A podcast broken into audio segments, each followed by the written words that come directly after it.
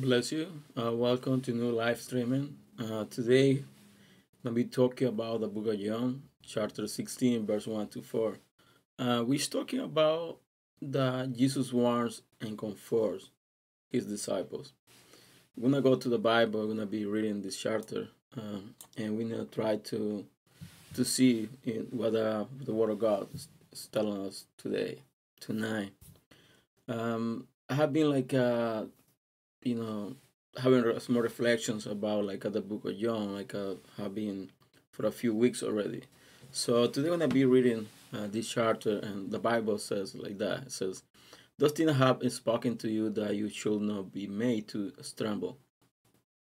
They will pull you on of the synagogues, pull you out of the synagogues. Yes, the time is coming that whoever kills you will think that he offers God service.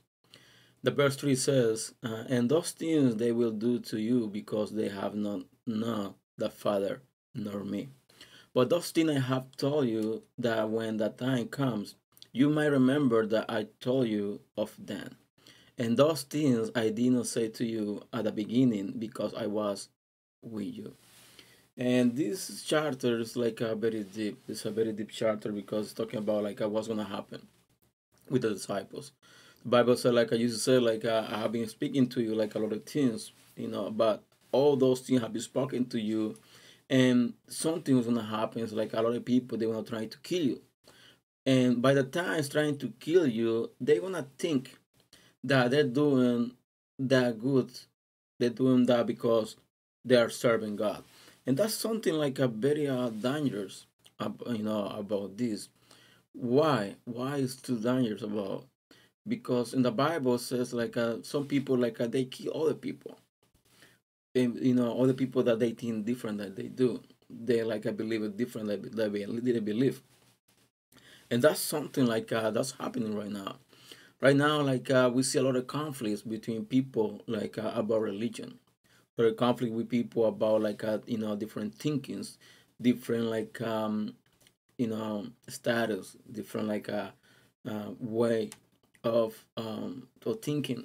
That's very tough. Very tough. Why? Because like uh, that's something like uh is happening right now. You know we see like a lot of fight within people because of different kind of thinking of different kind like uh of political parties these things like that other things like that. But in this case like uh, jesus talking to disciples says like you know what uh, you will pull out of the synagogues because when everybody starts knowing you, you know, that you are part of me, that you are my disciple, that you are like a preaching, you are like a talking about the good news, you know, talking to to me. You know, then like that's gonna be a price. The price you're gonna pay is like a lot of people gonna kill you out of the synagogues.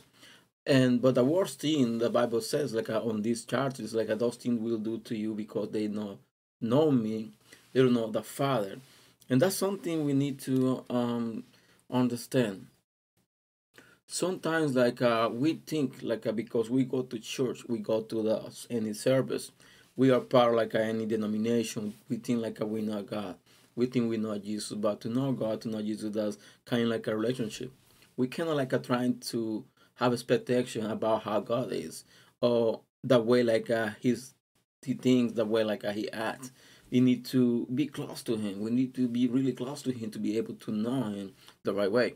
Because a lot of people they know and what they think or they know like uh, what somebody else have been telling them to do uh, about something about like a Jesus, about God, about the Bible, about like a, religion, about like all the way they have been doing you know because that's because someone like I have been like uh trying to understood like uh somehow how is to be part of the body of Jesus Christ.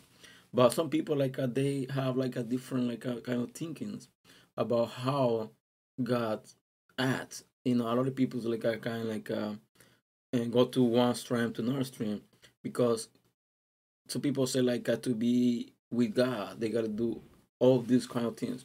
You don't do all those kind of things like you are not with God. but that's something wrong. You know, that's not that's not really like a it needs to happen because a lot of people they don't know too much Bible, but they have like a better relationship with God than a lot of people they know they have a master degree on divinity or something like that. Because the knowledge you have about the word of God, that's good. That's very important. But the relationship that really can get to know God with a personal way. Not like that somebody else did it. Not like somebody somebody else teach you how to do it. That's a, something like a personal, something like a between you and God. And that's what the God has been telling them. Like a lot of people, they want to try to do a lot of things because they think, they think they know the Father, but they really don't know the Father, and really they don't know me. But and the verse four said like about those things have been told to you that when the time comes, you might remember that I told you those those things. And it said like and those things I did not say to you at the beginning because I was with you. And why? Why is talking about this? He's talking about like uh, when I was with you, there were a lot of things like I have been telling you. I didn't tell you about a lot of things because I still with you. But now I'm going away. No, like I, go, I won't be with you. Then I gotta tell tell you all those things because you're really gonna be my disciples. You're gonna be like uh, a, be the following. You're gonna do all the well. You do all the you know everything I've been telling you to do, and then there's gonna be a price. And that's what happened. A lot of people then don't really want to pay the price to follow God, to follow Jesus. But God says, Jesus says to them, like, hey, you know what? Don't worry. I will be with you.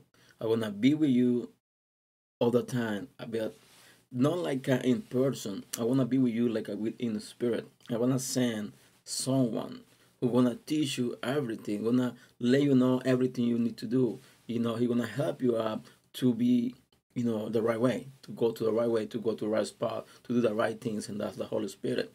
But the pay, we gotta pay the price, and that sometimes like uh, the price, that's a very expensive price because we need to be, you know, like the Bible said, like uh, sometimes gonna be put out or some places by the way we think, by the way we believe. Because, and we are close to someone, like they believe like uh, different things that I do, then that people will try me to keep away, you know, to keep me off of the place because are we thinking different that they do. And that's something what's happening right now. A lot of people that's getting out, that's kicking out of some places because they think a little bit different. And that's a very deep charter. But the thing we need to focus is you know, Jesus is always there to comfort us, to warn us. And we need to be strong. We need to be focused. We need to keep believing. And that's what we need to do. And to be able to get into the end, to be, you know, to go to the to the goal. Which the goal is to have a, like a um, be in heaven. So that's the message for today. I have, have been blessed to you uh, to share this video. That's the case. And I'll see you next Thursdays by 10 p.m. with a new live streaming.